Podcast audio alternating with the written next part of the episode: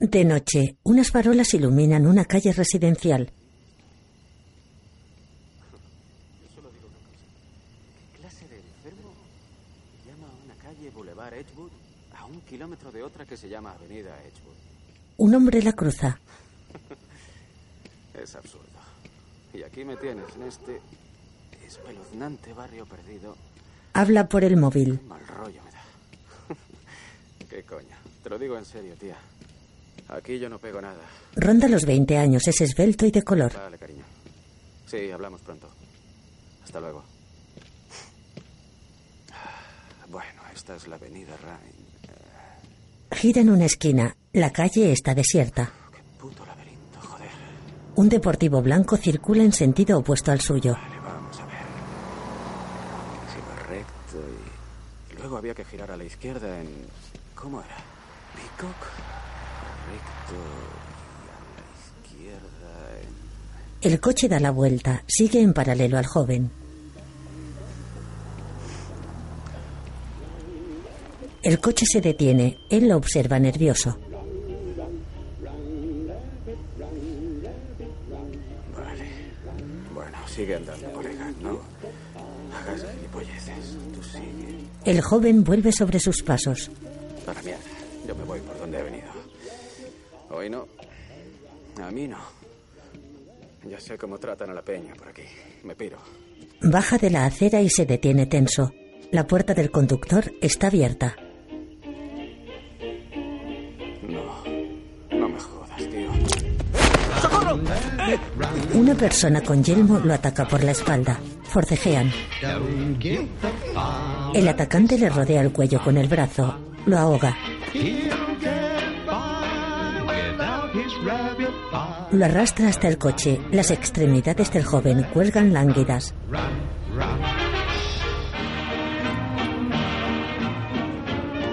El atacante encierra al joven en el maletero. Universal Pictures presenta una producción de Blumhouse y QC Entertainment. El atacante se sienta al volante. En asociación con Monkey Paw Productions.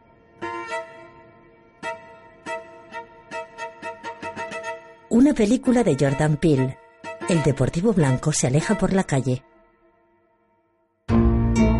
Déjame salir.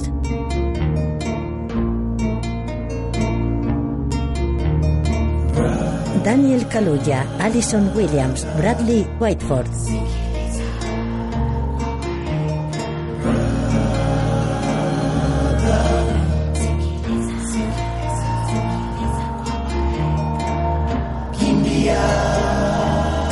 Landry Jones, Stephen Root, Lucky Steinfeld.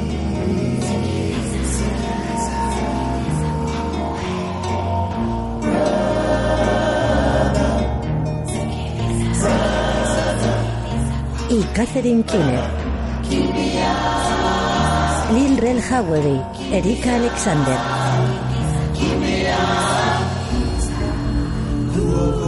Marcus Henderson, Betty Gabriel, Richard Head.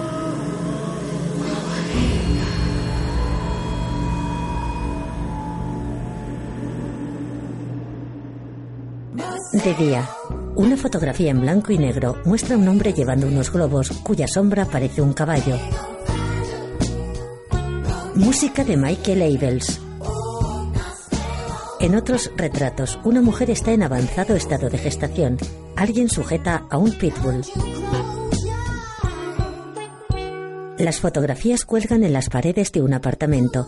Es un piso diáfano con grandes ventanales. Un perro está subido al sofá.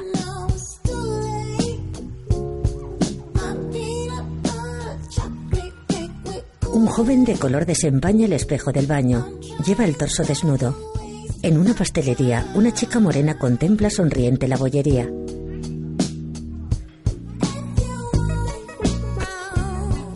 En el apartamento, el joven se extiende espuma por las mejillas y el mentón. Se afeita con una cuchilla. Directores de producción Raymond Mansfield, Cooper Samuelson, Sean Riddick, Janet Volturno. La chica morena sale de un ascensor. En el apartamento el joven contempla unas fotografías en el visor de una cámara.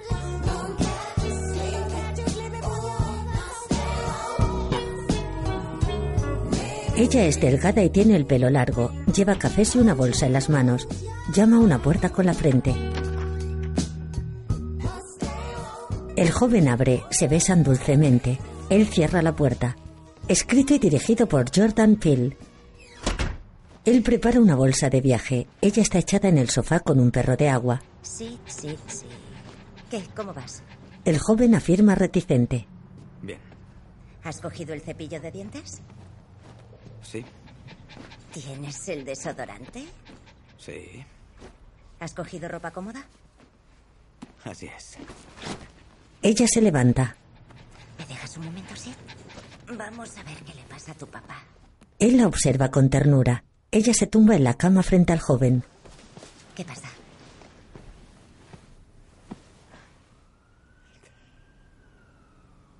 ¿Saben que soy... que soy negro? La chica sonríe reflexiva. No. ¿Deberían?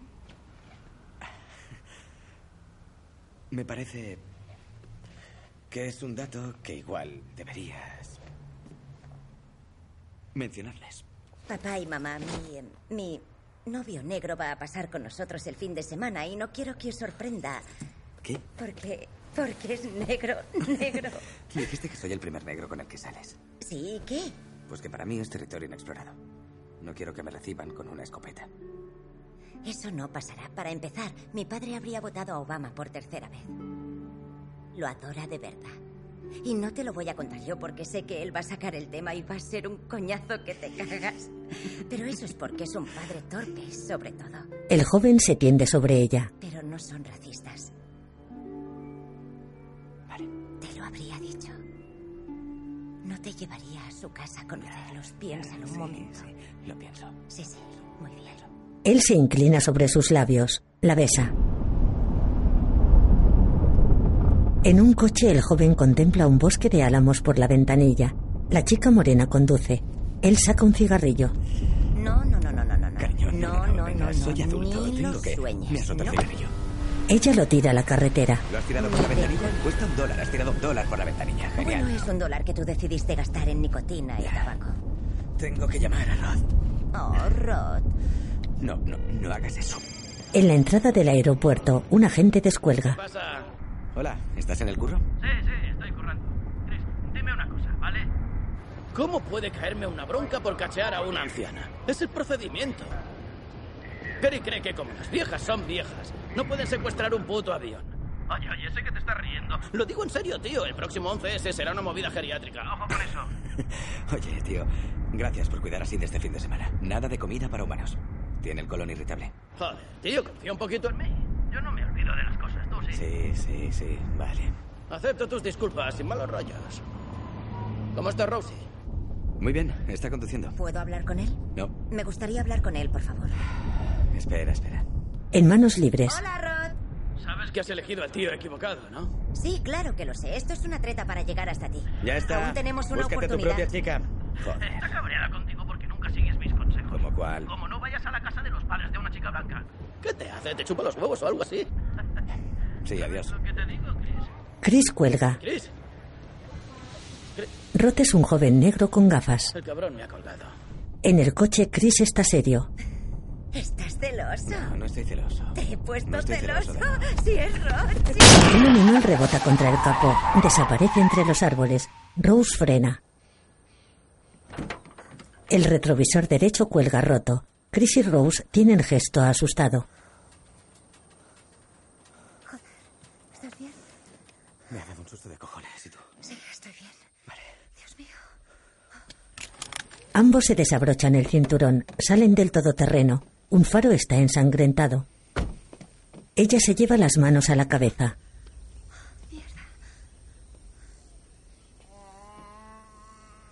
Chris se gira nervioso hacia el bramido. Quédate aquí. ¿Qué? ¿Qué vas a hacer? No sé. A lo mejor se ha ido, ¿no?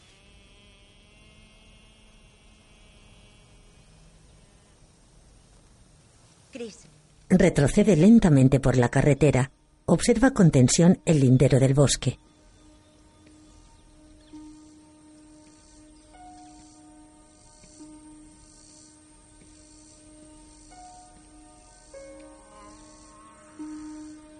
Se detiene. Se dirige cauteloso hacia los árboles.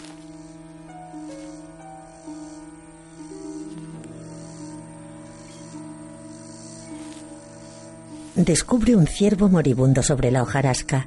Chris se queda de pie junto a él. Lo contempla conmocionado. Rose habla con un policía junto al coche. Chris está a su lado.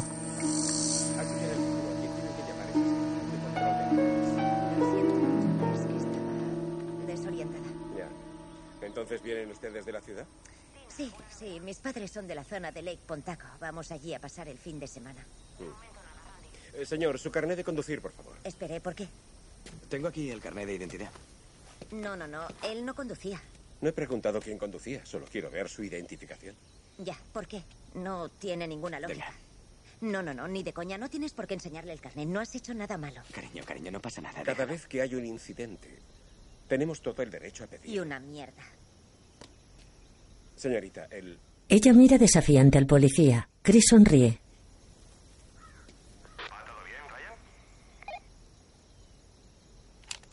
Sí, todo bien. El agente devuelve el carnet a Rose. Arregle ese faro. ¿Y el espejo? Gracias, agente. En el todoterreno la pareja se mira risueña. Ambos tienen unos 20 años. Él lleva una cazadora y el pelo rapado. Ella tiene tez clara y flequillo. Que Me has puesto. no voy a dejar que nadie joda a mi chico. Ya lo veo. Vale.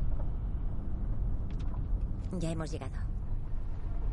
Conduce hacia una gran casa rodeada de árboles. Tiene dos plantas y tejado a dos aguas. Un hombre afroamericano le saluda a un lado del camino. Chris se queda mirándolo. Rose estaciona frente a la entrada.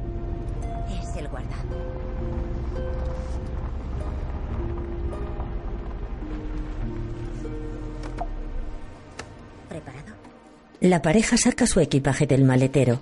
Se dirigen a un porche con dos columnas a cada lado. La puerta principal se abre.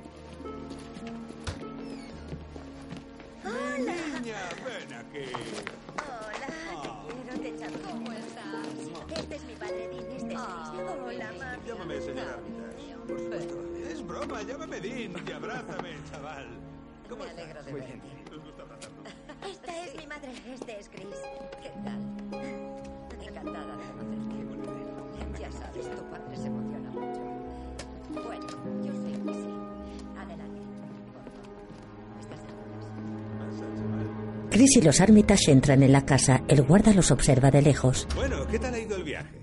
Muy bien, aunque atropellamos a un ciervo. No me digas. ¿Está muerto? Oh, Sí. Qué horror. Caramba. ¿Y vosotros estáis bien? Sí, nos hemos llevado un buen susto. Vaya. Sí, salió de repente. Le dimos de lleno. Ya me imagino el susto que os habréis llevado. Un susto de cojones. Bueno, ¿sabéis lo que digo? Digo que uno menos, ya solo quedan un par de cientos de miles. No, no quiero ponerme a pontificar, pero es así. No me gustan los ciervos, me tienen harto, son una plaga, son como las ratas. Están destruyendo el ecosistema. Si veo un ciervo tirado en la cuneta, pienso por algo se empieza. En un salón. Eso no lo comparto. Lo siento. Ya está, pues eso, que os agradezco lo que habéis hecho hoy. No me gustan. Ya lo hemos pillado. Vale. Sí, papá. Chicos, tenéis cara de estar agotados. Sí, sí, un poco. ¿Cuánto tiempo lleváis ya con este asuntillo? La pareja sonríe educada. ¿Cuánto tiempo? Cuatro meses. ¿Cuatro meses? Ah, Cinco meses, en realidad. Tienes razón. Yo no. Buen chico. Acostúmbrate a decir eso. Ah, por favor, lo siento mucho. Ah, sí, lo siento, tiene razón, yo no. ¿Lo ves? Tiene botón de apagado. Es agotador. Tengo una idea. Vamos a ver la casa. ¿Podemos deshacer las maletas? ¿Queréis hacerlo? Antes de ver la casa. Dean muestra la casa a Chris. Este es el despacho de Missy. Aquí es donde pasa consulta. Es terapeuta, ¿verdad? Eh, psiquiatra, sí. Resulta que la gente por aquí está tan mal de la cabeza como en la ciudad. Este es Jeremy. Es el hermano pequeño de Rose. Ahí lo tienes. He oído hablar de él. Señala unas fotos. Estoy seguro. Está estudiando medicina. Quiere ser igualito que su viejo. Le conocerás. Bien, me alegro. Sujeta dos figuras. Esto lo compré en Bali. Todo es muy ecléctico. Yo soy un viajero. No puedo evitarlo. Me encanta traer souvenirs. Es un enorme privilegio tener la posibilidad de vivir la cultura de otros. ¿Me comprendes? Ah, mira, esto te va a encantar. El momento glorioso de mi padre. Le ganó Jesse Owens en la ronda eliminatoria para las Olimpiadas de Berlín de 1936. Fueron esas en las, En las que Owen ganó delante de Sí, Hitler. qué momento, qué momento. Imagínate, Hitler ahí arriba con su mierda sobre la raza aria perfecta y llega este tipo negro y demuestra que está equivocado delante del mundo entero. Alucinante. Un golpe para tu padre, ¿no? Sí, Ellos miran otra foto. costó superarlo. Ah, ese es el sótano, hemos tenido que condenarlo. Hay muchas humedades. A mi madre le encantaba su cocina, así que aquí conservamos un pedacito de ella. Una joven de color sonríe rígida. Georgina, este es Chris, es el novio de Rose. Hola. Hola. Chris los mira incómodo. La basura va debajo del fregadero. Y ahora, el no va más de la casa. Dean abre una puerta al exterior. El campo de juegos. Ambos pasean por el jardín. Me encanta. La casa más cercana está al otro lado del lago. Intimidad total. Chris observa al guarda. Este deja de rastrillar y saluda serio con la cabeza. Dean da un empujón con el hombro a Chris. Ya sé lo que estás pensando. ¿Qué? Venga, si lo entiendo. Familia blanca, criados negros, es un topicazo. No iba a sacar ese tema. No hacía falta, créeme. no, em, contratamos a Georgina y a Walter para ayudarnos a cuidar de mis padres. Cuando murieron, eh, no, no podía soportar que se marcharan. En fin, pero chaval, odio la impresión que da. Sí, ya te entiendo. Se detienen en un cenador de hierro. Por cierto, si hubiera podido, habría votado a Obama para una tercera legislatura, el mejor presidente que he tenido en mi vida. Estoy de acuerdo. Sí. Walter trabaja con una cortacésped manual. Chris, Rose y sus padres toman té helado en una ¿A terraza. qué se dedican tus padres, Chris? Pues no he tenido relación con mi padre y mi madre falleció cuando yo tenía 11 años. Vaya, lo siento. ¿Cómo murió? A- atropello y fuga. Qué horror. Sí, lo siento muchísimo. Eras muy pequeño. Sí, la verdad es que no tengo muchos recuerdos de aquella época, así que No pasa nada, no hace falta que hablemos de eso. Missy da golpecitos con una cucharilla en su vaso. Chris mueve nervioso un puño. ¿Eres fumador, Chris? ¿Mm? ¿Tienes un poquito de mono? ¿Eh? lo voy a dejar.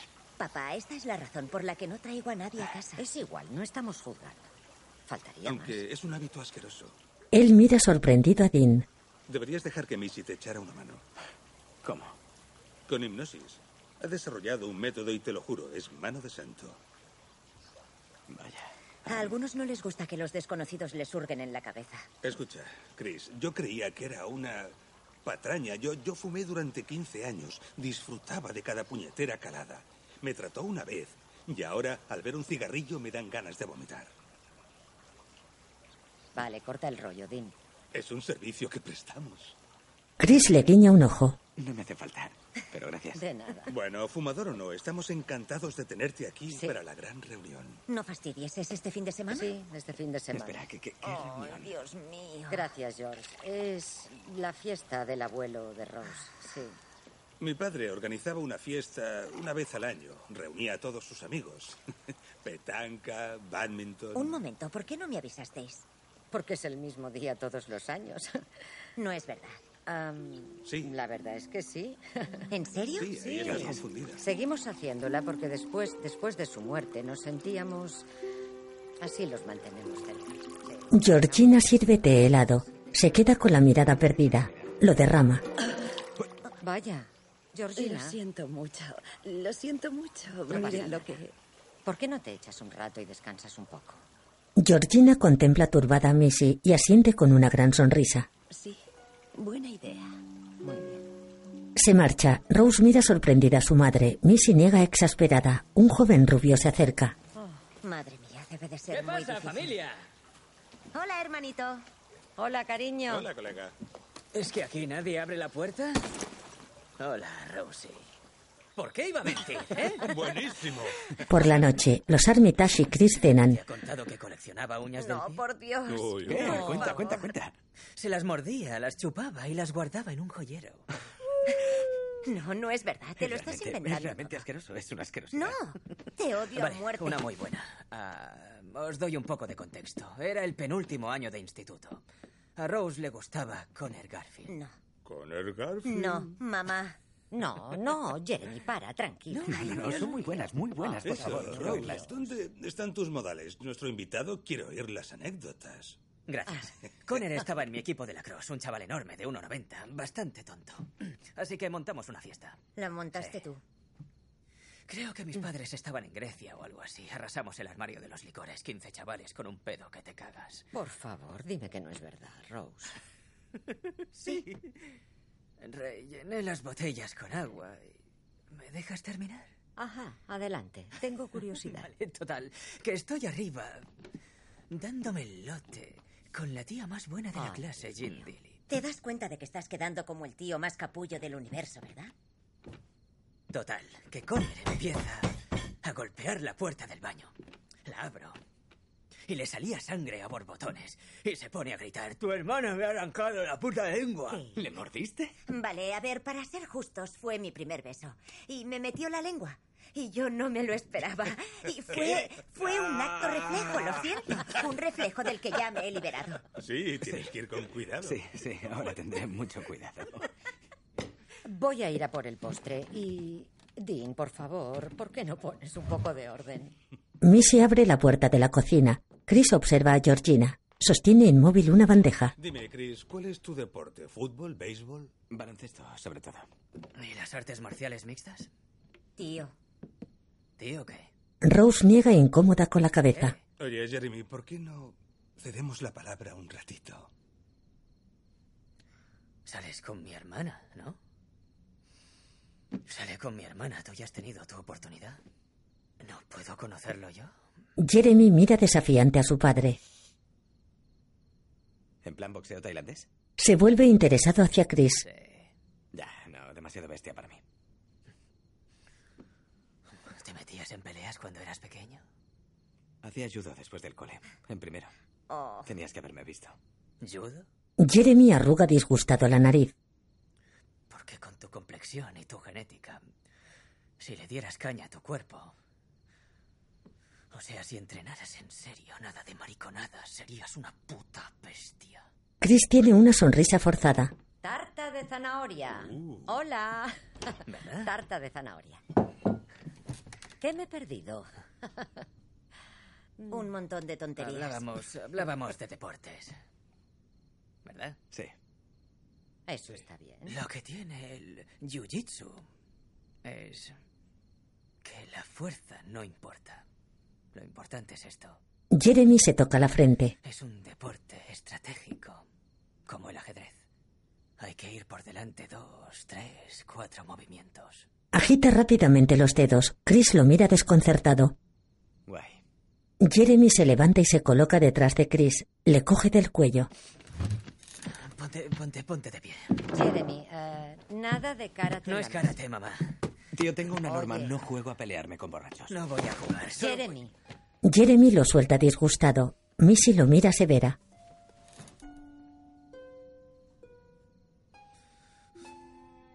No iba a hacerle daño. Su hijo coge una botella de vino y se marcha. Missy sonríe tranquilizadora.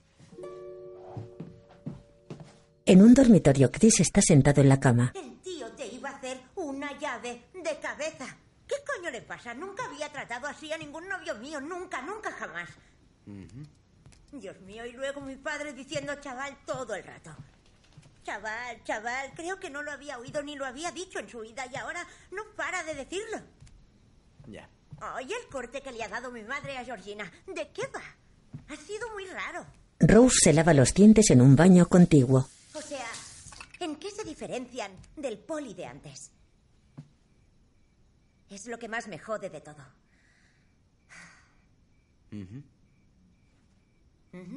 ¿Hay algo. ¿Hay algo que quieras añadir? Él le sonríe mohino. Te lo dije, así que... Ella ladea descontenta la cabeza. Ah, no quería decirlo, no quería decirlo, no quería decirlo.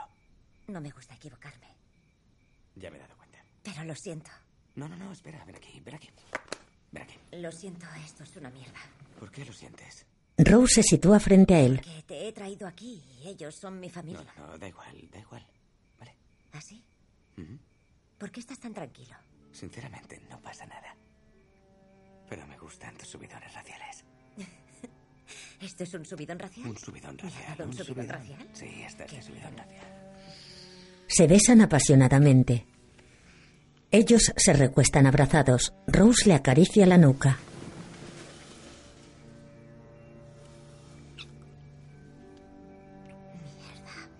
La fiesta. Tampoco será tan mala. Son muy blancos. ¿Blanquísimos? Da lo mismo. Sí. Sí. Ya sabes, con mi genética les voy a machacar a todos. Soy una bestia, una bestia. En mitad de la noche, Chris está despierto en la cama. En el exterior, el lindero del bosque está en calma.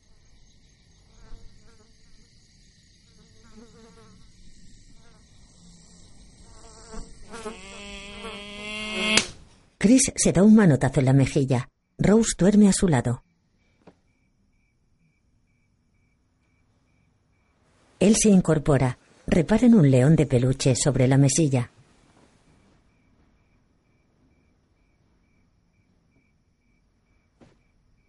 Chris lo gira incómodo. Contempla extrañado un armarito entreabierto.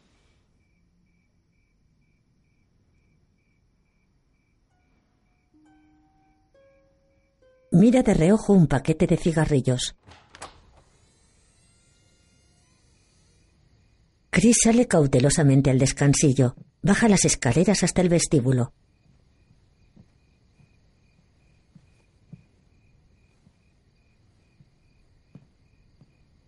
Vigila a su alrededor. Está solo. Se dirige a la cocina.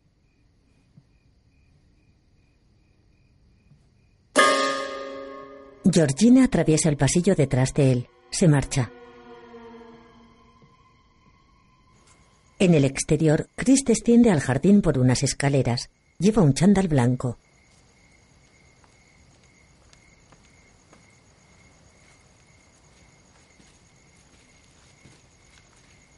Observa el lindero del bosque a lo lejos. Acerca un cigarrillo a sus labios.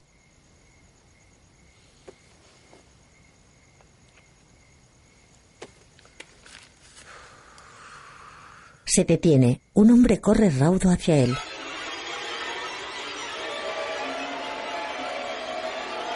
Chris retrocede asustado. Walter pasa velozmente a su lado. Se interna en la oscuridad. Georgina se asoma inmóvil a una ventana. Chris se sobresalta. En el interior, ella contempla su reflejo en el cristal y se acaricia el rostro. Se marcha repentinamente.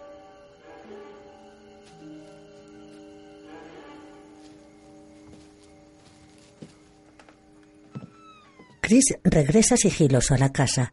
Pasa ante la puerta del estudio de Missy. ¿Eres consciente de lo peligroso que es fumar?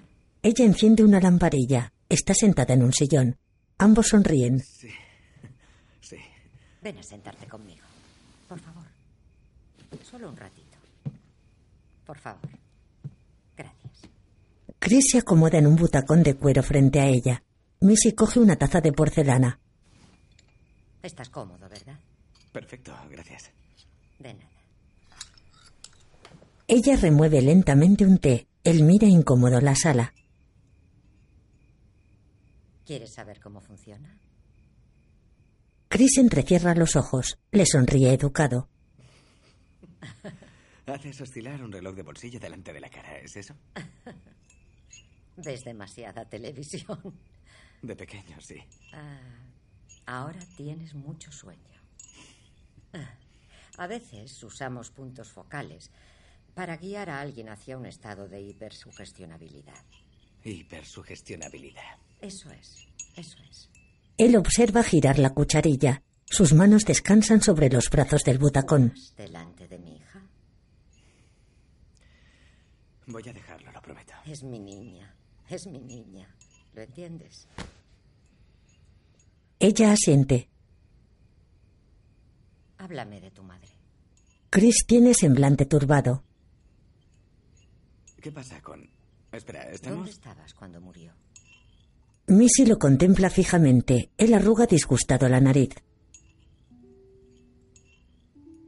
No quiero pensar en eso.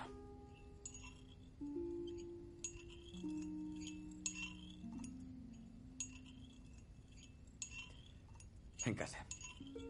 Viendo la tele. ¿Oías la televisión? ¿Qué oías? La lluvia. La lluvia, está lloviendo. Mm. ¿Oyes la lluvia? La observa extrañado.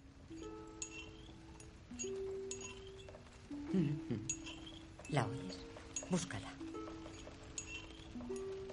Avísame cuando la encuentres. Chris enarca confuso las cejas. Recuerda un día de lluvia de su infancia.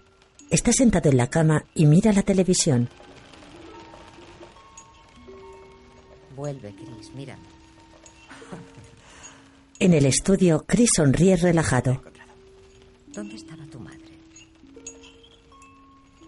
Él niega y frunce el ceño. Tiene la mirada perdida. Iba... Iba a volver. No estaba en casa. ¿Del trabajo?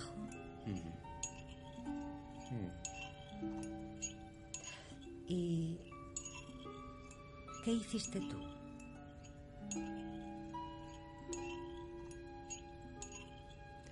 Nada. Nada. Me quedé sentado. ¿No llamaste a nadie? No. ¿Por qué no? No lo sé, es que... Creí que si lo hacía, lo haría real. En el recuerdo, el niño araña la madera de la cama. Tenías mucho miedo. ¿Crees que fue culpa tuya? En el estudio las lágrimas caen por las mejillas de Chris. ¿Cómo te sientes ahora? No me puedo mover. No te puedes mover. ¿Por qué no me puedo mover? Estás paralizado. Igual que aquel día cuando no hiciste nada. No hiciste nada. Él rasguña convulsivamente los brazos del butacón. Ahora. Húndete en el suelo. Espera, espera, espera, espera. En el recuerdo, el niño se hunde en el colchón. Chris se precipita dentro de una negrura absoluta. Sus extremidades se agitan con lentitud.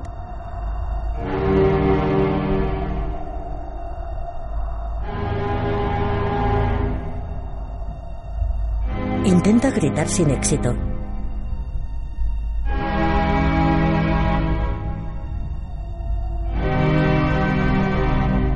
En un rectángulo frente a él, Missy permanece en su sillón.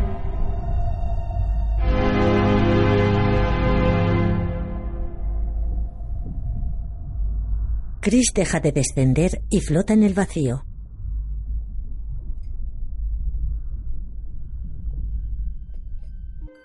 En el estudio, el cuerpo de Chris llora paralizado. Missy se acerca curiosa a él.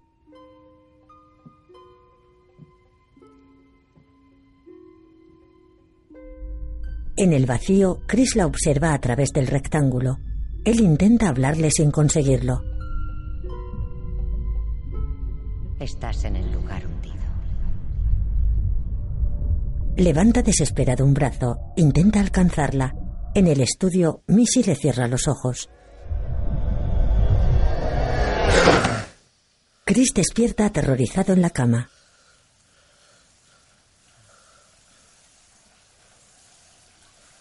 Mira desorientado a su lado. En el baño, el espejo está empañado. Coge su móvil de la mesilla. En una foto, su perro está junto a una botella se ha emborrachado. Él ignora el mensaje, enchufa el cargador.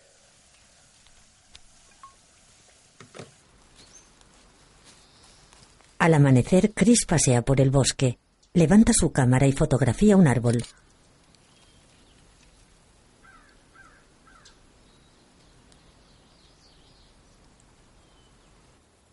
Pasa junto al cenador. Hileras de sillas están dispuestas frente a él. Chris regresa hacia la casa. Repara en una figura en una ventana de la segunda planta.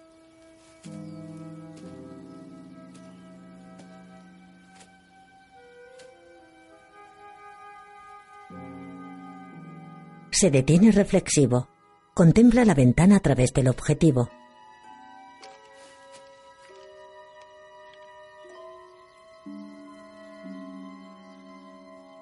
Georgina se peina compulsivamente ante un espejo. Se vuelve hacia Chris. Él disimula fotografiando a su izquierda. Chris observa de nuevo la ventana. Georgina se ha marchado.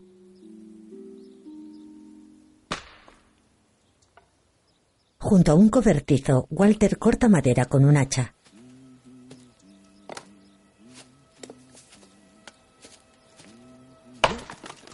Chris camina hacia él. ¿Qué hay, tío?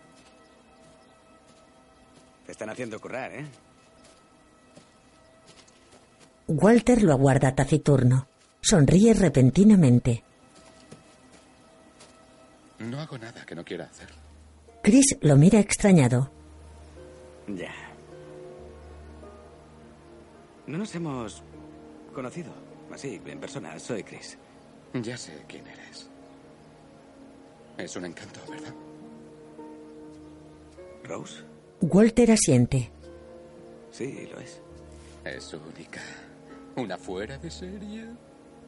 Una joyita, me cachis la mar. Sí. Siento lo de anoche. ¿El qué? Mi entrenamiento. ¿No quería asustarte? Chris levanta perplejo las cejas. Ya. ¿Y funcionó? ¿Sí funcionó qué? Estuviste en el despacho de la señora Armitage un buen rato. Sí. Walter muestra una sonrisa artificiosa. Supongo que bebí demasiado vino anoche. No me acuerdo muy bien. Bueno, será mejor que vuelva al trabajo y me ocupe de mis asuntos. Le da la espalda a Chris. Continúa cortando leña.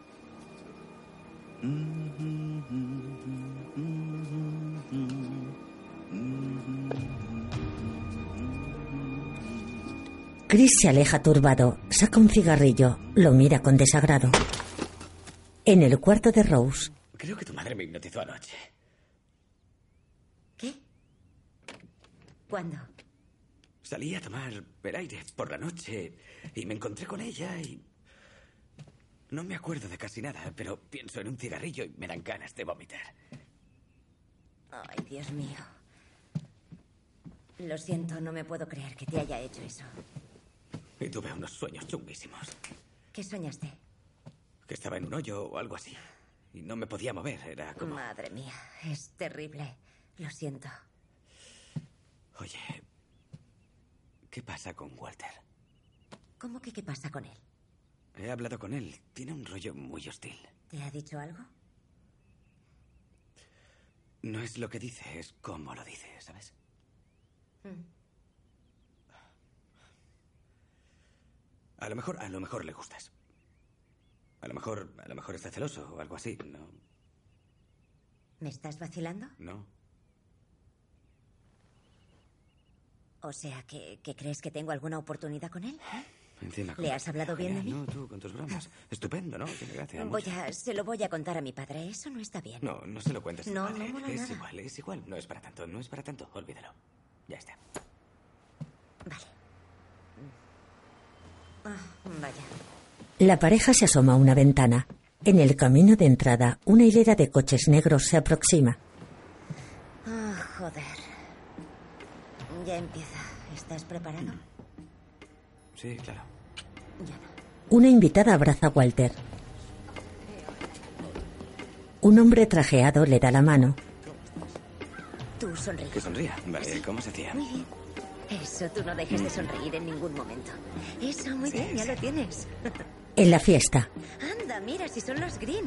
Gordon y Emily, este es Chris. Chris, Gordon y Emily Green. Chris, Es un placer conocerte, Encantado Chris. de conocerte, Chris. Es todo un placer. Chico, qué fuerza tienes. Gracias, usted también. ¿Has jugado alguna vez al golf? Una vez, hace unos años, no se me dio muy bien.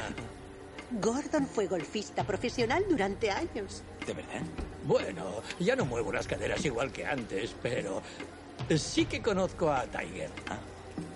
Vaya, qué bien. Estupendo. Gordon adora a Tiger. Oh, el mejor que he visto nunca, con diferencia. Oye, Chris, a ver qué estilo tienes. una pareja mayor sonríe. Estos son Nelson y Lisa. Hola, ¿qué tal? Vaya, no me digas que no es guapo. No lo sé, ¿eres guapo? ¿Qué? ¿Eres muy guapo? Lisa toquetea a Chris. Uy, No está mal. ¿Eh, Nelson? Vaya. Dime, ¿es verdad? Lo mira de arriba a abajo. Rose sonríe cortés. Mejor. Oh, venga. vaya. Diría que la piel clara ha sido la preferida en los últimos 200 años. Pero ahora el péndulo se ha ido al otro lado. El negro está de moda. Otra pareja de mediana edad observa risueña a Chris. Él y Rose están serios. Disculpadme. Voy a hacer unas fotos. Chris se aparta a un lado del jardín. Destapa el objetivo de su reflex.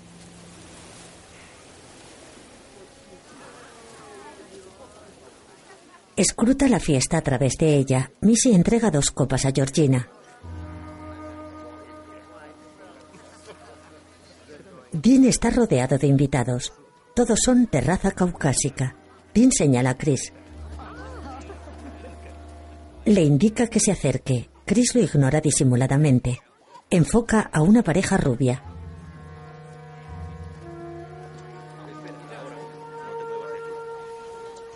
Un hombre de color está de espaldas, viste chaqueta de pana y sombrero de paja. Chris baja la cámara y cruza el jardín hasta él.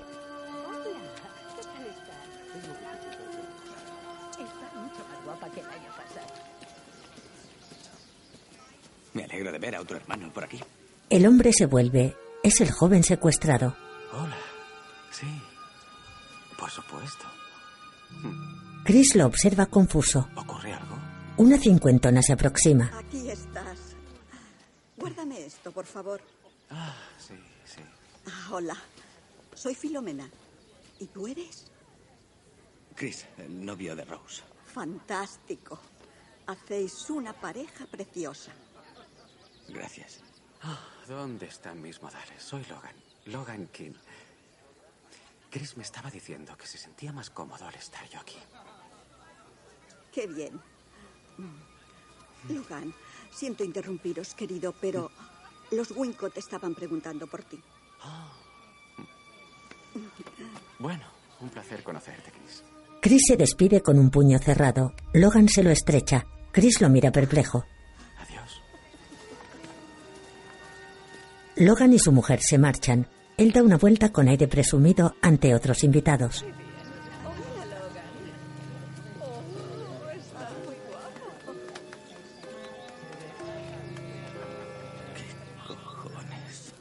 Chris se dirige hacia el cenador. Un hombre está de pie junto a otro, sentado.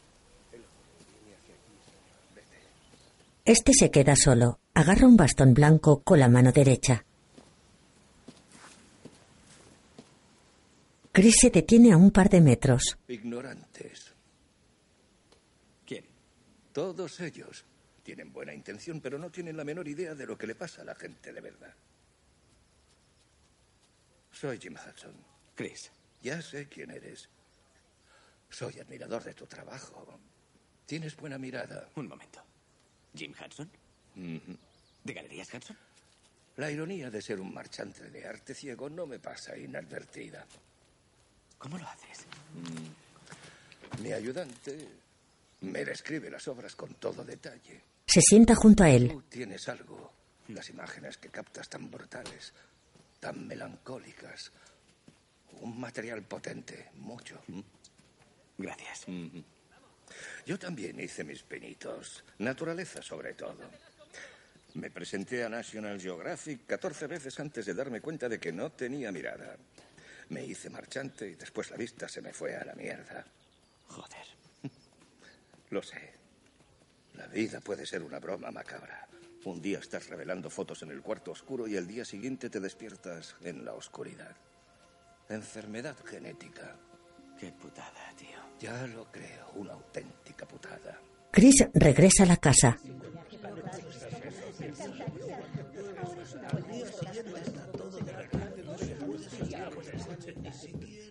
Sube las escaleras. En la planta baja, los invitados contemplan simultáneamente el techo.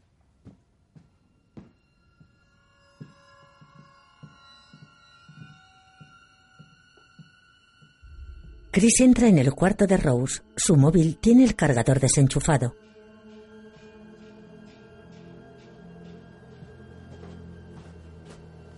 Chris lo coge, intenta encender la pantalla. Conecta el cable. Se asoma cuidadosamente a la puerta de enfrente. Georgina dobla una camisa.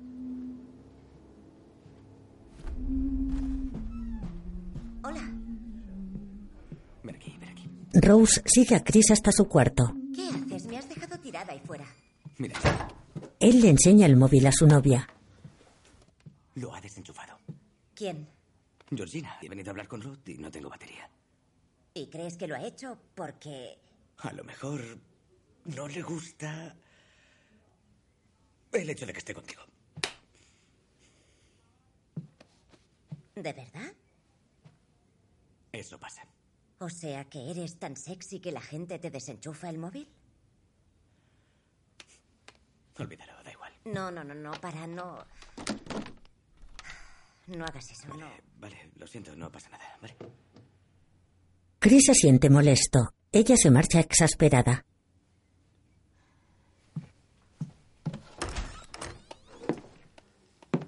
En el apartamento de Chris, Rod habla por teléfono. O sea que te han estado exhibiendo, ¿eh? Es muy raro, tío, y la gente de aquí también. Es como si no conocieran a ningún negro que no trabaje para ellos. Ya, ahí lo tienes. Además, joder. Me cuesta contártelo. Anoche me hipnotizaron. Venga ya, no me jodas. No, tío, en serio, para dejar de fumar. Pero fue la madre de Rose. Psiquiatra, así que... Hermano, como si la tipa esa es un premio Nobel, ¿vale? No me va a solucionar la puta vida, ni de coña se mete en mi cabeza. Ya lo sé, me pilló con la guardia baja. ¿Vale? Pero no pasa nada, porque... Estoy curado. ¿Funcionó? Hermano, ¿pero no te da miedo? Podría haberte obligado a hacer un montón de gilipolleces. Ladrar como un perro, volar como si fueras una puta paloma, dejarte en ridículo, tío. No sé si sabes esto. A los blancos les encanta tener esclavos sexuales. Creo que no son una familia de pervertidos sexuales, tío. Mira, Jeffrey Dahmer se comía las cabezas de los tíos, ¿vale? Pero antes se follaba esas cabezas. ¿Y crees que lo veían venir? Ni de coña, ¿vale? ¿Te crees que se ponían en plan... Oh, sí, haré una mamadita a esta polla y de paso le meneo un poco las bolas? No, no podían menear nada porque tenían la cabeza separada del cuerpo. Sí, le chupaban la polla, pero sin la cabeza. Era raro, con la cabeza despegada. Eso hacía Jeffrey Dahmer. Muchas gracias por ser tan gráfico. Joder, no me lo estoy inventando, lo vi en la tele. Es la vida real. Tío, y los negros de aquí es como si no hubiera pasado el tiempo. Porque seguramente estarán hipnotizados. Mira, lo único que hago es atar cabos. Me baso en lo que tú me has dicho, ¿vale? Y te diré algo, yo creo que la mamá pone a la peña en trance y se los está tirando a todos. Gracias, Rod, adiós. Hay que joderse. Hola. Georgina está de pie en la puerta. Chris y ella se observan inmóviles. Le debo una disculpa. He sido muy descortés tocando sus pertenencias sin preguntar. No pasa nada, es que me ha sorprendido. Bueno, puedo asegurarle que no ha habido nada raro. Deje que le explique. Levanté su teléfono para limpiar la mesilla y se separó accidentalmente. Sí, ya te En digo lugar que... de seguir toqueteándolo, lo dejé como estaba. Una insensatez. Ella se acerca paulatinamente. No pasa nada. No quería ser un chota. ¿Chota? Chivarme. Georgina sonríe confusa. Una cosica. Oh, no se preocupe por eso. Le aseguro que yo no respondo ante nadie. Ya. Yo solo sé que a veces, cuando hay demasiados blancos, me pongo nervioso. Chris la contempla desconfiado. Ella muestra un semblante serio. Sus labios tiemblan. Tiene los ojos lacrimosos. Sonríe artificiosa de nuevo.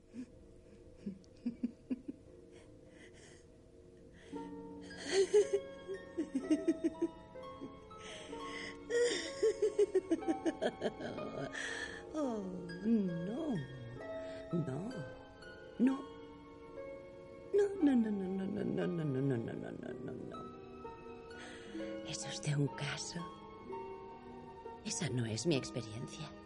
En absoluto. Los ármites son muy buenos con nosotros. Nos tratan como a su familia. Chris tiene rostro preocupado. Ella se marcha apresuradamente.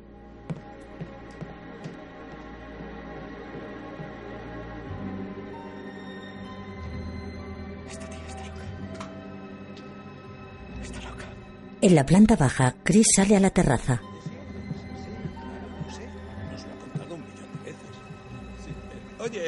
Chris, Chris, quiero presentarte a unos amigos. Estos son David y Marcia Wincott, Ronald y Celia Jeffries, Hiroki Tanaka y Jessica y Friedrich Waller. Se detiene turbado ante el grupo de invitados. Demasiados nombres para acordarme. ¿Cree que ser afroamericano tiene más ventaja o desventaja en el mundo moderno? Uh, vaya. Esta es difícil. Sí, no lo sé, tío. ¿Eh? Logan pasa junto a ellos. Ven, colega. Me preguntan por la experiencia afroamericana. A lo mejor puedes contestar tú. Chris saca su móvil. Bueno, opino que la experiencia afroamericana para mí ha sido, en general, muy buena. Aunque me resulta difícil entrar en detalles, ya que no he tenido muchas ganas de salir de casa últimamente. Nos hemos vuelto muy hogareños. Sí, sí, sí, pero incluso cuando te has ido tú a la ciudad, no he tenido interés. Las tareas de la casa son mi refugio. Hace una foto con flash. Logan muestra una expresión afligida. Tiene la mirada perdida. Le sangra la nariz. Ambos jóvenes se contemplan asustados. Sal de aquí. Logan se abalanza contra Chris. Lo siento, tío. Logan. ¡Sal de aquí! ¡Tío! ¡Ya! ¡Tranquilo, ¡Sal! colega! ¡Tranquilo, tranquilo, tío! ¡Tranquilo! ¡Sal de aquí! Un momento, tranquilo. ¡Tranquilo! ¡No! ¡No! Jeremy se lleva a Logan en el salón. La epilepsia crea ansiedad y puede dar lugar a una agresión. Ya, pero agredir a otra persona porque sí. No fue porque sí, en fin, fue por el flash. Fue el desencadenante. Hola. Bueno, ¿Cómo está? está mucho mejor. Logan y su esposa están detrás de Missy. Rose abraza a Chris. Imagino que os debo una disculpa. No, no, no, no. Estamos muy contentos de que vuelvas a ser tú mismo. Sí, sí, lo soy. Y doy gracias a Dios porque me hayas tranquilizado. Sé que os habré asustado bastante a todos. Sobre todo a ti, Chris. No, lo siento yo. No sabía lo del flash. Claro que no.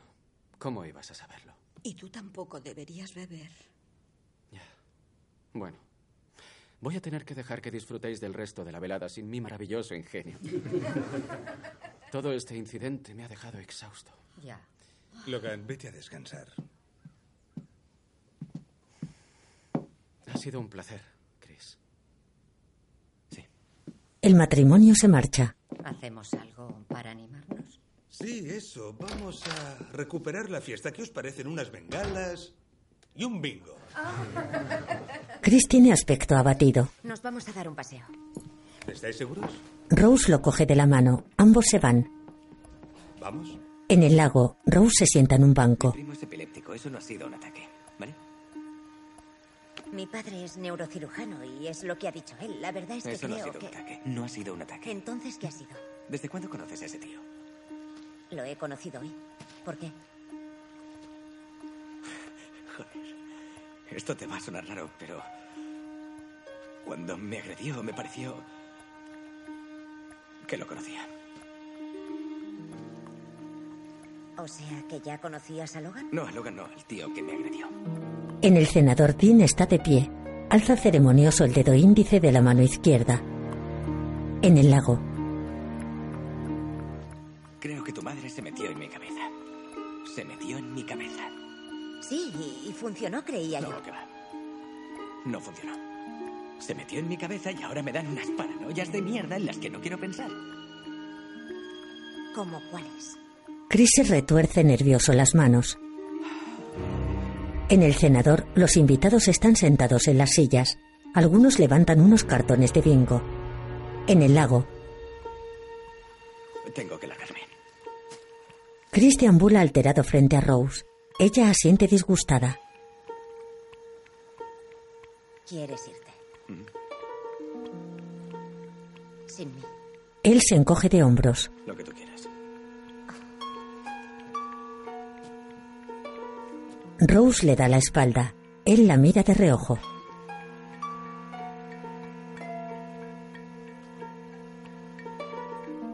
En el cenador, Dean muestra dos dedos de la mano izquierda. Una fotografía expone a Chris junto a él.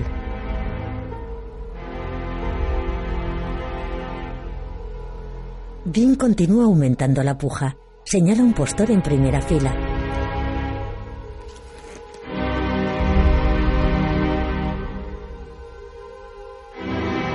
Despliega los diez dedos de sus manos. Los invitados se observan intrigados entre ellos. Dean duplica la puja. Indica a alguien del público y se golpea la palma. Jim Hudson baja su cartón. Su ayudante le habla al oído. Él asiente. Jeremy y Missy contemplan alejados la subasta. En el lago, Chris está sentado junto a Rose.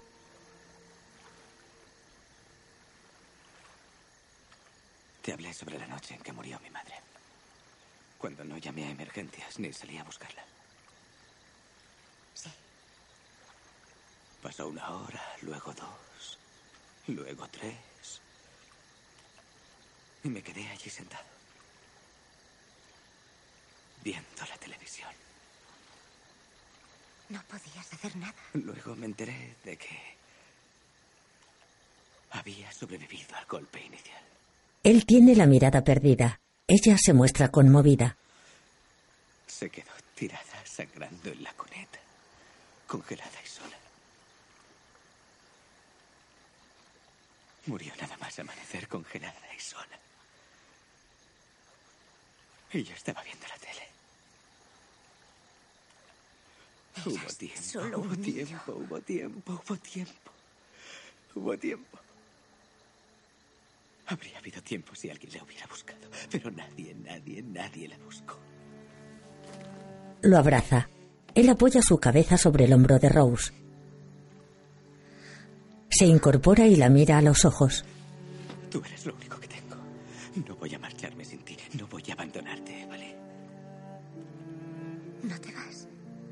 No, no, no. No me voy. No. La besa con ternura. Una lágrima se desliza por su mejilla. Oh, Dios. Qué susto me has dado. Rose lo estrecha cariñosamente entre sus brazos.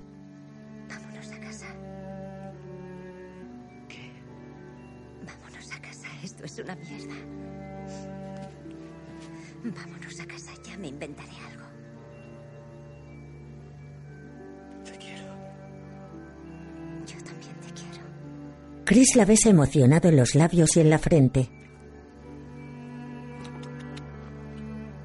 De noche, en el jardín, la pareja camina junta hacia la casa. Los invitados se van en sus coches.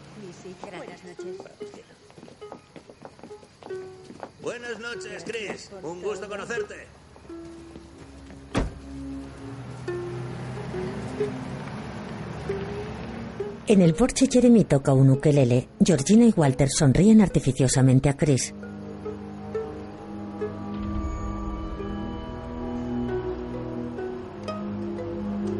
Dean rodea con el brazo a Missy. Ambos observan risueños a Chris.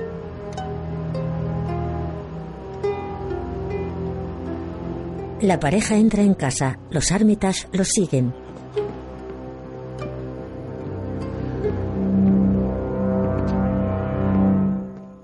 En el baño de Rose, Chris reflexiona ante el espejo.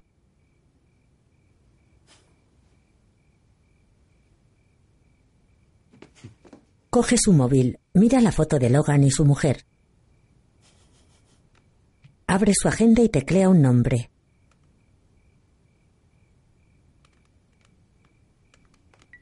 Entra en el cuarto de baño.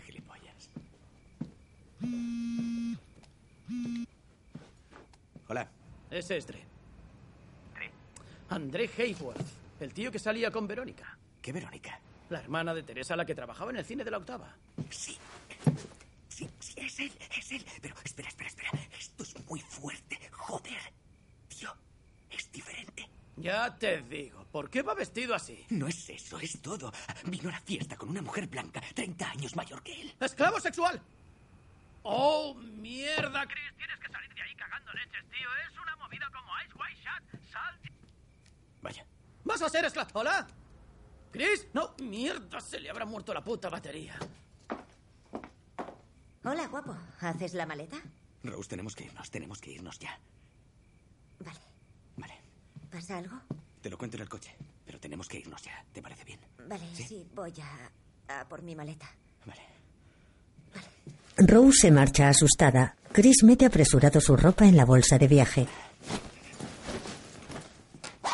Se detiene. El armarito continúa entreabierto.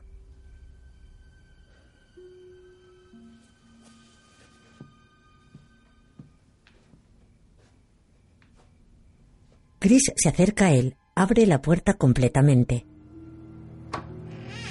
Se arrodilla y enciende una luz. Enarca las cejas, destapa una cajita roja. Coge unas fotografías de su interior. Son retratos de mujeres jóvenes. Las pasa una por una.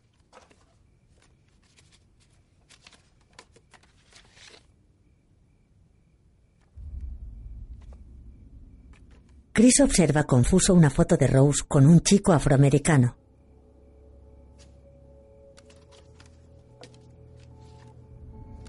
En cada instantánea, ella aparece con un hombre distinto.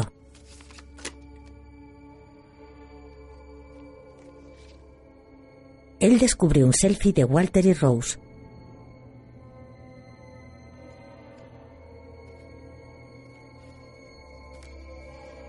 Georgina y Rose posan abrazadas en la última foto. Chris reflexiona aturdido. Las guarda rápidamente. Cierra el armario. ¿Eh? ¿Estás listo? Sí, sí, sí. Estoy buscando, estoy buscando mi cámara. Ah, está aquí. Vale. ¿Tienes las llaves? Voy a meter el equipaje en el coche. Vale. Ah, sí. En algún sitio tienen que estar. Solo es cuestión de encontrarlas. Sí. ¿Estás bien? Sí. Sí. Rose rebusca en su bolso. Espera, dame un segundo. ¿No encuentras las llaves? no, nunca las encuentro. Vamos bajando mientras. Eh, sí. Chris baja hacia el vestíbulo. Jeremy bloquea la puerta. Juguetea con un palo de la cross. Chris. Busca las llaves. Hola. ¿Qué hay, tío? ¿A dónde vais? La fiesta acaba de empezar. A meter el equipaje en el coche. ¿A alguien le apetece un té? No, gracias, nos vamos ya. ¿De verdad? ¿Por qué? ¿Ha pasado algo? Rose, Su perro se ha puesto muy enfermo y tiene que llevarlo al veterinario mañana a primera hora. Vaya. está malo. Qué pena. Rose, las llaves. Estoy buscándolas. Missy sostiene una taza de té. Jeremy se aproxima a Chris. Rose, En la sala contigua, Dean se apoya en la repisa de la chimenea. Observa el fuego. Chris tiene expresión inquieta. ¿Cuál es tu propósito, Chris? ¿Qué? En la vida, ¿cuál es tu propósito? ahora mismo es. es encontrar esas llaves, ¿verdad? Rose sigue buscando. El fuego es un reflejo de nuestra mortalidad. Nacemos, respiramos y morimos. Rose, Estoy buscando. Incluso el sol morirá algún día. Pero nosotros somos divinos. Somos los dioses atrapados en capullos. Rose. No sé dónde están. Rose. Rose. Rose, dame las llaves. Rose, dame. Dame las llaves. Rose, venga. Las llaves, ya. Uf. Cuidado, hermano. ¿Qué haces? Yo no hago nada. ¿Qué coño está pasando? Jeremy amenaza a Chris con el palo. Los Armitage caminan hacia él. Bloquean la otra puerta. ¿Dónde están las llaves, Rose? Rose mira asustada a su novio. Le enseña a Serena las llaves. Sabes que no puedo dártelas, ¿verdad, cariño? Chris arroja tenso su bolsa. Jeremy da vueltas al palo de la cruz entre sus manos. Los Armitage aguardan inmóviles. Chris retrocede. Vamos. Asiente y se abalanza contra Jeremy. Missy golpea la taza. Chris se desploma con los ojos abiertos. Oh, ¡Joder! ¿Se ha hecho daño? ¿Has visto cómo ha caído? Sí, lo he visto. Jeremy, cógelo y llévalo abajo. Dean, ayúdalo. Yo puedo llevarlo solo. No, no puedes. Ya le has hecho bastante daño. Bien, vamos abajo. Listo. Hay que llevarle Cuidado con la cabeza. Es el momento perfecto. Es mejor no esperar. En el vacío, Chris desciende en la negrura. Agita los brazos aterrorizado. Los observa a través del rectángulo. Con cuidado. Se te va a caer. ¿Qué va? Confía un poquito en... Oh, vale, no, vale. Eso ha sido por mi culpa. Eras uno de mis favoritos. ¿Has oído,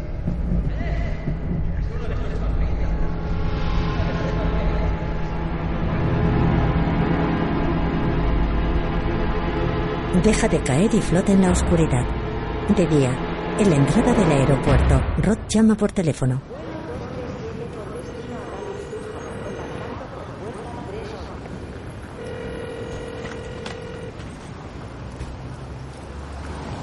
Hola, soy Chris. O estoy lejos del teléfono o es que no quiero hablar contigo. Se apoya decaído contra una columna. En el piso de Chris, Rod abre la puerta.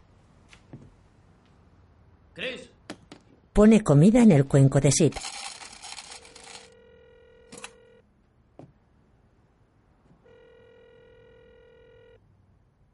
Hola, soy Chris. O estoy lejos del teléfono o es que no quiero hablar contigo. Paz. Cuelga preocupado.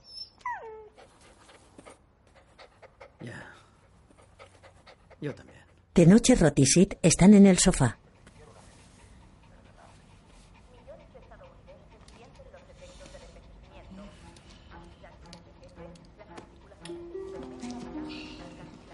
Rod se coloca un portátil sobre las rodillas.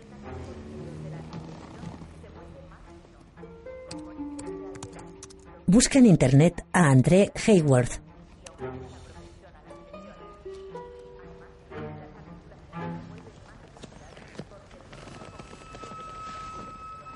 ¿Qué le pasó a André Hayworth? Desaparecido. Imágenes de Logan aparecen en los resultados.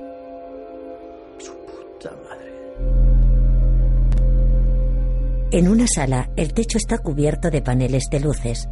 Las paredes tienen revestimiento de madera. Chris está inconsciente en una butaca de cuero.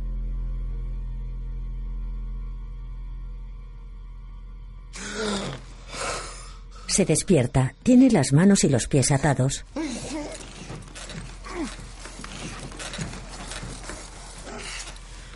Forcejea y mira angustiado a su alrededor.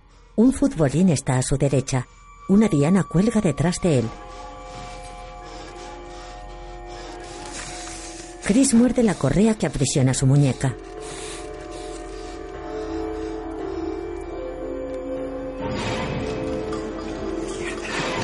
Frente a él, una cabeza de ciervo decora la pared.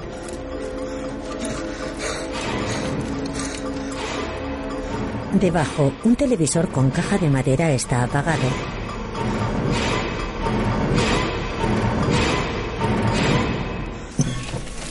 Se enciende. En la imagen, un anciano señala un bosque al amanecer. Chris observa perplejo. ¿Hay algo más bello que un amanecer? Hola. Soy Roman Armitage. Y si estás viendo esto, probablemente te estés preguntando qué ocurre. No hay por qué preocuparse. Demos un paseo. Has sido elegido por las ventajas físicas de las que has disfrutado toda tu vida. Con tus dones naturales y nuestra determinación, todos formaremos parte de algo mejor. Algo perfecto. El procedimiento coágula es un milagro creado por el hombre. Nuestra orden lleva muchos, muchos años desarrollándolo, pero el procedimiento ha sido perfeccionado hace muy poco por sangre de mi sangre.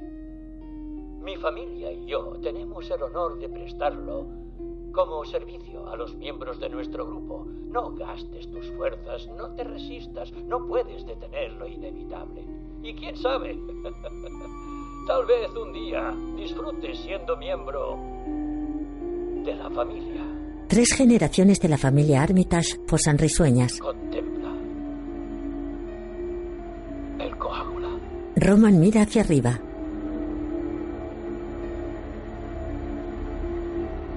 Chris sigue la dirección de su mirada. Contempla el trofeo de caza en la pared.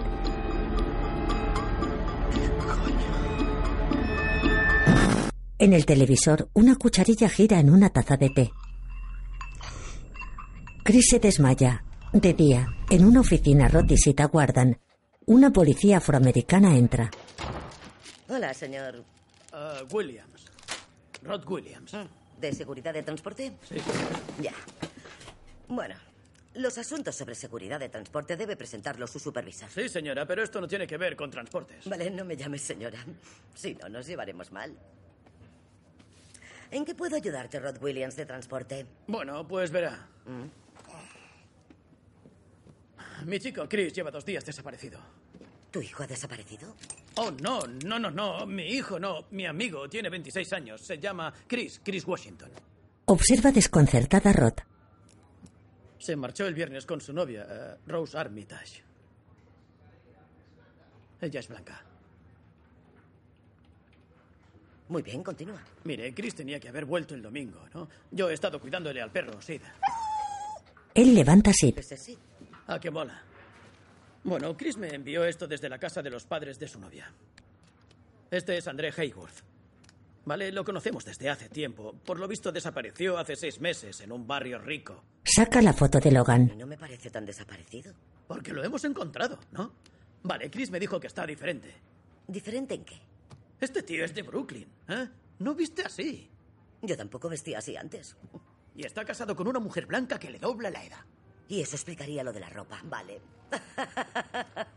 Adiós, Rod Williams de Vale, transporte. ya lo sé, ya lo sé. Vale, estoy intentando llegar al final. Mire, lo que le voy a decir le va a sonar loquísimo. ¿Preparada? De acuerdo. Sorpréndeme. Mire, creo que han estado secuestrando a negros, lavándoles el cerebro para que sean esclavos sexuales y mierdas de esas. Uy, perdón por lo de mierdas. Lo siento. La policía se muestra reflexiva.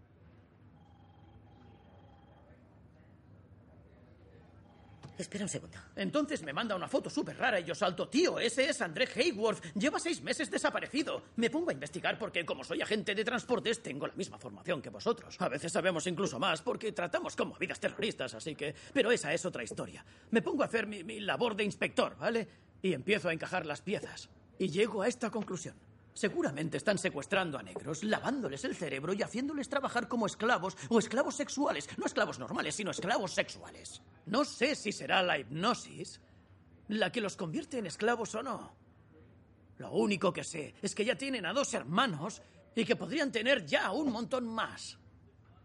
Siguiente paso. Junto a ella, dos detectives escuchan atentos a Rod.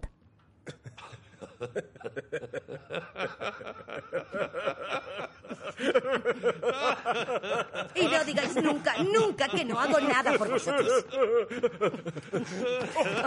Ay, Dios.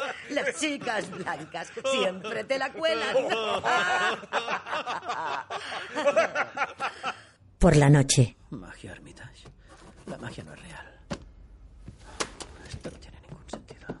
En el piso de Chris, Rod toma notas en un cuaderno. Coge su móvil y marca.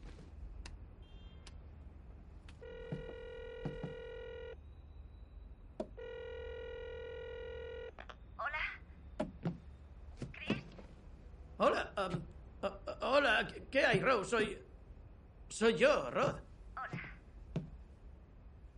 ¿Dónde está Chris? En casa de los Armitage. Se marchó hace dos días. ¿Se marchó?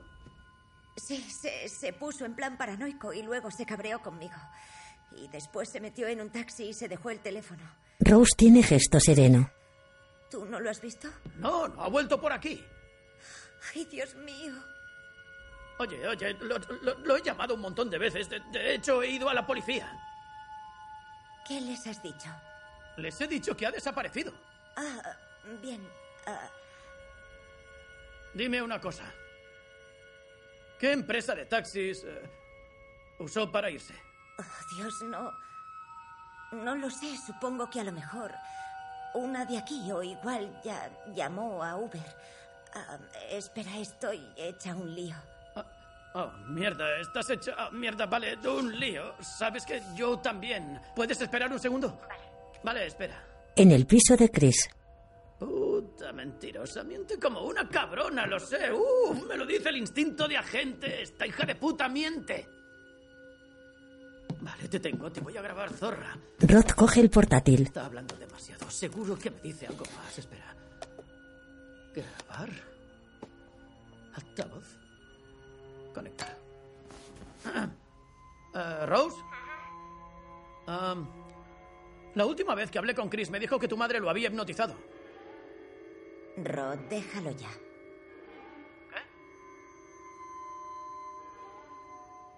Ya sé por qué llamas. ¿Por qué va a ser? Es un poco obvio, ¿no crees?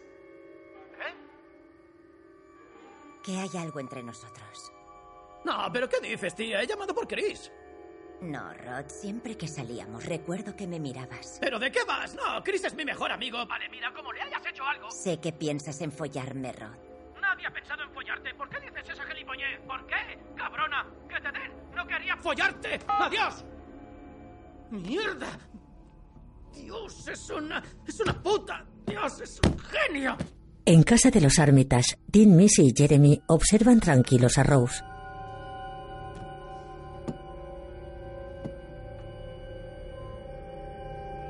Ella mira imperturbable a sus padres. En la sala de juegos, Chris rasguña inconsciente el brazo de la butaca.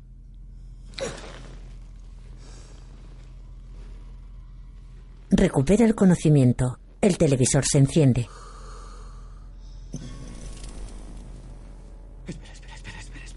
En la imagen, Jim Hudson lleva un camisón de hospital. Hola, Chris. ¿Qué tal estás, amigo? ¿Puedes responder? Hay un intercomunicador. ¿Dónde está Rose? Ay, salidillo.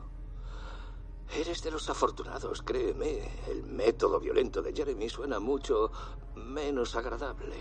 Se supone que debo responder a cualquier pregunta pendiente o preocupación que puedas tener hasta ahora. Por lo visto, nuestra comprensión del proceso tiene una influencia positiva en el éxito del procedimiento. Chris niega desalentado con la cabeza. Te importa una mierda, ¿no? Vale. Deja que te cuente lo que es. La fase 1 fue la hipnosis. Así es como te sedan. La fase 2 es la preparación mental. Es básicamente un preoperatorio psicológico. Preoperatorio. Para la fase 3, el trasplante, Enarca desconcertado las cejas. Parcial en realidad. El trozo de cerebro que va conectado a tu sistema nervioso tiene que dejarse para mantener esas conexiones complejas intactas.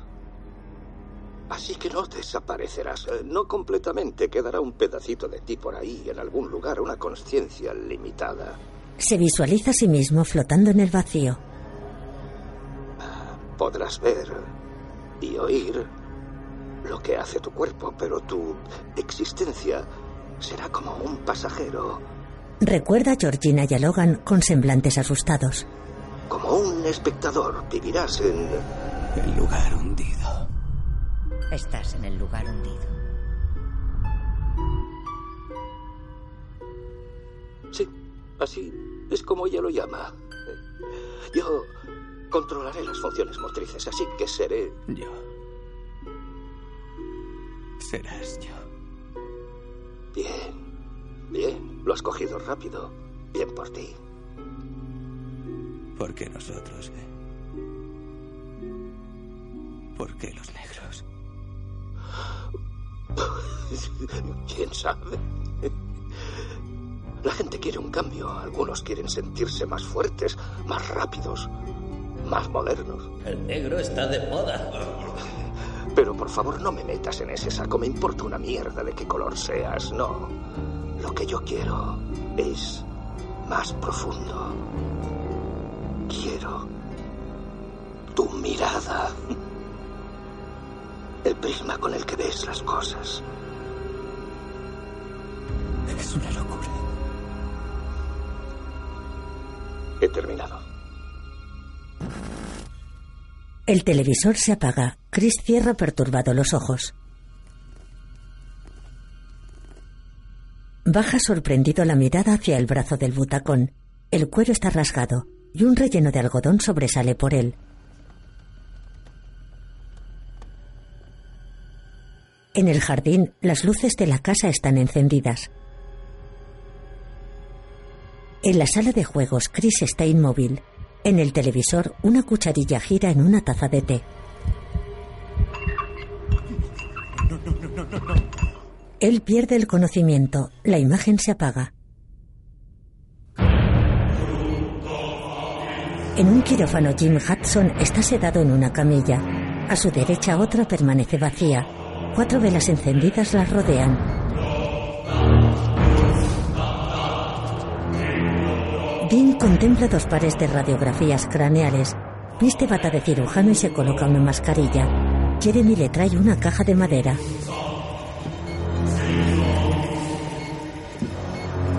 Contiene instrumental médico antiguo. Dean toma un escalpelo. Hudson tiene el cráneo rasurado. Dean le practica una incisión sobre el temporal derecho.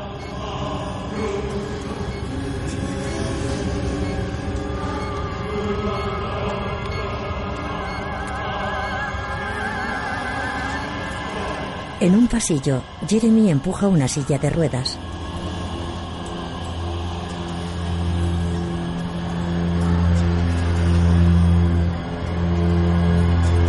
En el quirófano, Dean arroja el cuero cabelludo de Hudson a un cubo metálico. En la sala de juegos, su hijo se detiene junto a Chris. Este continúa inconsciente.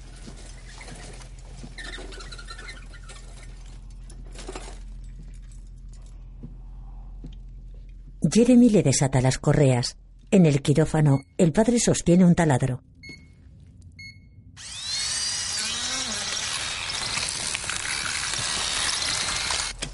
En la sala, Jeremy suelta el tobillo y la muñeca derecha del joven.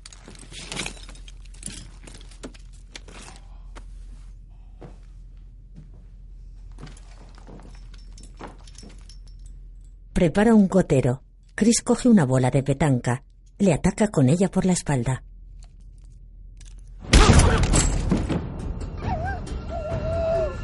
Vuelve a golpearlo furioso en la cabeza.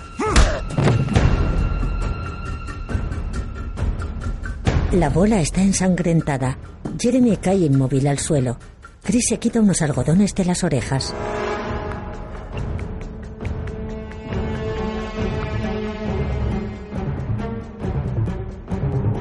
Contempla el ciervo colgado en la pared. Un charco de sangre se forma alrededor de Jeremy. En el quirófano, Dean separa cuidadosamente la parte superior del cráneo. Deja al descubierto el cerebro de Hudson. Jeremy. Arroja el hueso al cubo. Se asoma al pasillo.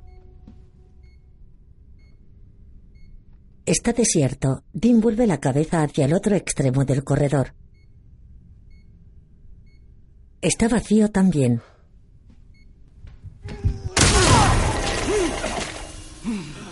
Chris lo embiste con el trofeo. Le extrae la cornamenta del pecho. Dean expulsa sangre a borbotones. En el quirófano, Dean regresa agonizante. Tira una vela y cae al suelo. Chris suelta la cabeza del ciervo. Se marcha. La llama prende una sábana de la camilla. Chris enfila unas escaleras. La sube.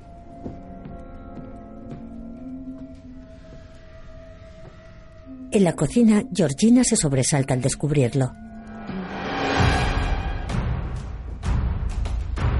Él tiene la cara y la camisa ensangrentadas. Ella sale corriendo. Chris coge su móvil de la mesa. En la habitación contigua, Missy y él se observan inmóviles.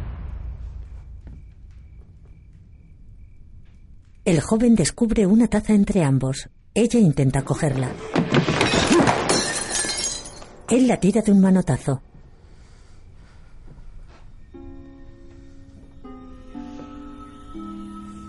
Ellos se miran fijamente, se aproximan despacio.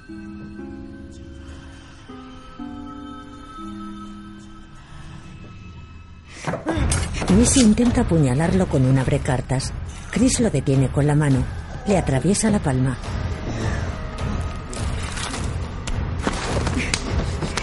Forcejean. Él la agarra por la nuca y aproxima la punta del arma hacia su rostro.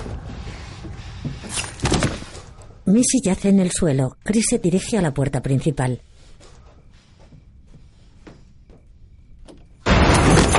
Jeremy lo ataca por la espalda. Le hace una llave de cabeza. ¡Cabrón! ¡Cabrón! Chris se resiste. Logra abrir la puerta. Jeremy se la cierra. ¡Cabrón! Le presiona el cuello. Chris empieza a desfallecer. Uno, dos, Vuelve en sí. Alcanza con esfuerzo el pomo. Jeremy cierra la puerta de una patada. Chris le clava el abrecartas en la pierna.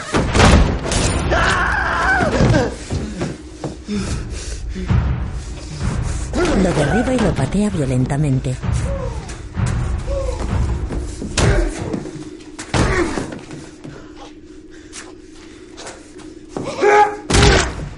La estancia se llena de humo. Chris le quita unas llaves a Jeremy. En su cuarto, Rose coge Fruit Loops de un bol. Lo muerde meticulosa.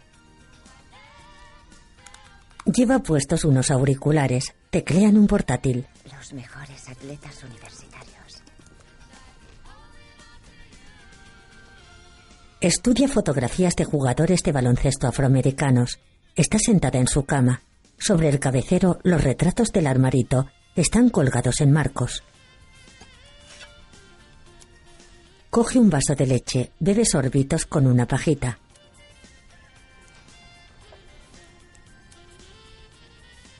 En el exterior, Chris mete la llave en un contacto.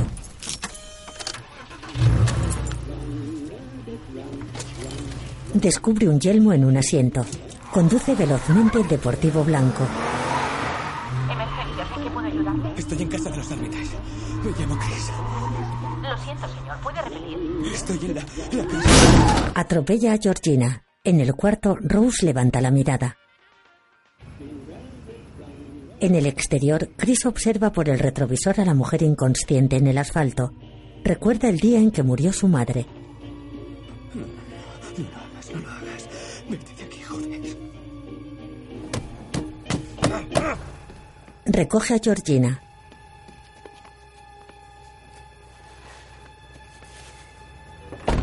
La sienta de copiloto. Se pone al volante. En la casa en llamas, Rose sale con una escopeta. Abuela. Chris conduce el coche.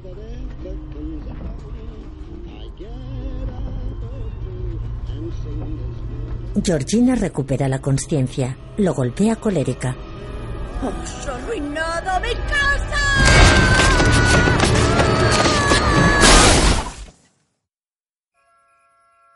Se estrellan contra un árbol. Ella yace muerta con la cabeza en el salpicadero. Chris se incorpora aturdido.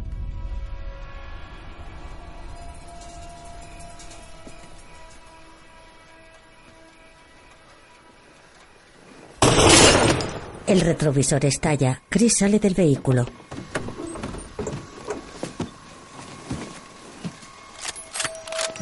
Rose recarga su arma. Él huye por la carretera.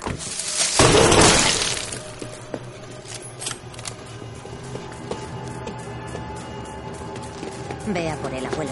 Walter corre tras Chris.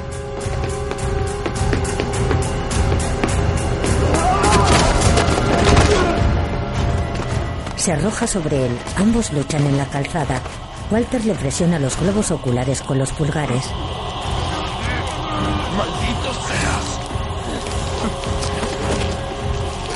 Chris saca su móvil. Lo deslumbra con el flash. Walter parpadea aturdido. Rose los apunta con la escopeta. Él se incorpora y la mira. Déjame hacerlo. Ella le entrega el arma.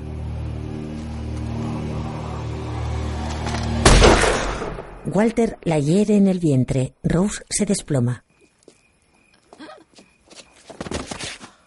Chris lo observa aterrorizado. Walter se vuelve hacia él.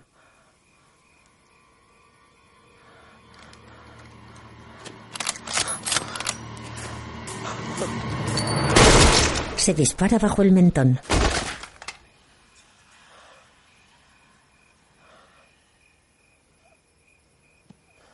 Los tres yacen en la carretera. Chris busca a Rose con la mirada. Ella se presiona el estómago ensangrentado. Se arrastra hasta alcanzar el cañón del arma. Él se la quita, se inclina sobre ella. Rose le acaricia el rostro.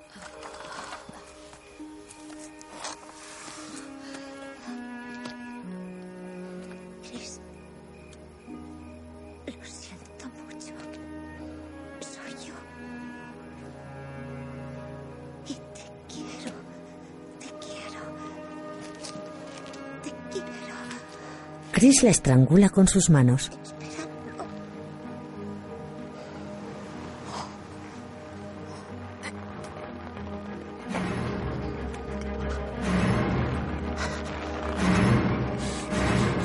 Ella sonríe maliciosa.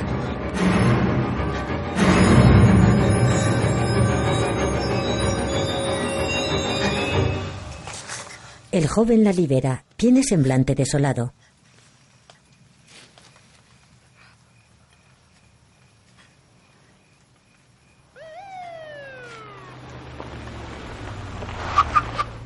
Un coche de policía se detiene frente a ellos.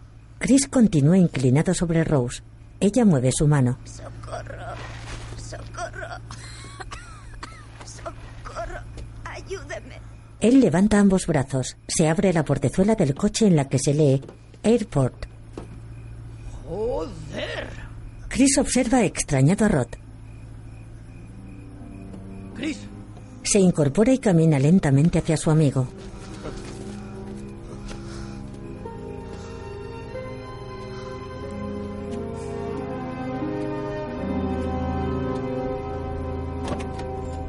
Ambos entran en el coche. Chris tiene la mirada perdida.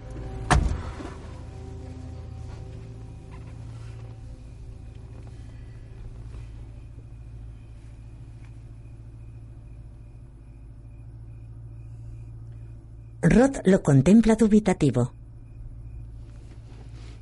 tío, te dije que no vinieras a esta casa. Chris permanece inmóvil. Te lo dije.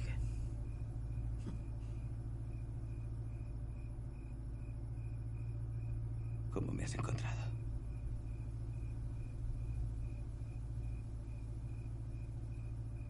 Soy de la puta agencia de transportes. Resolvemos movidas. Eso es lo que hacemos. Considera esta situación jodidamente resuelta.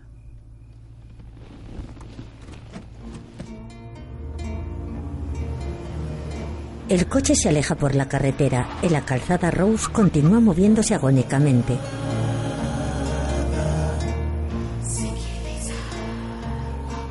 Fallece con los ojos abiertos. En el vehículo, Chris tiene aspecto abatido.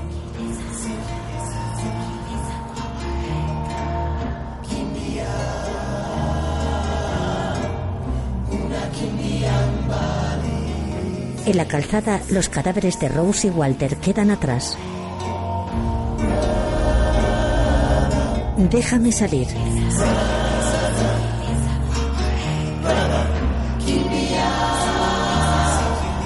Escrito y dirigido por Jordan Peele.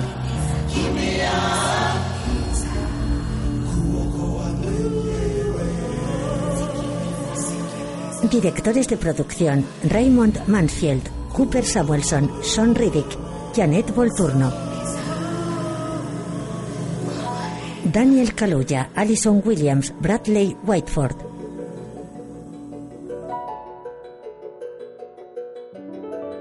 Caleb Landry Jones, Stephen Root, Lakeith Steinfeld.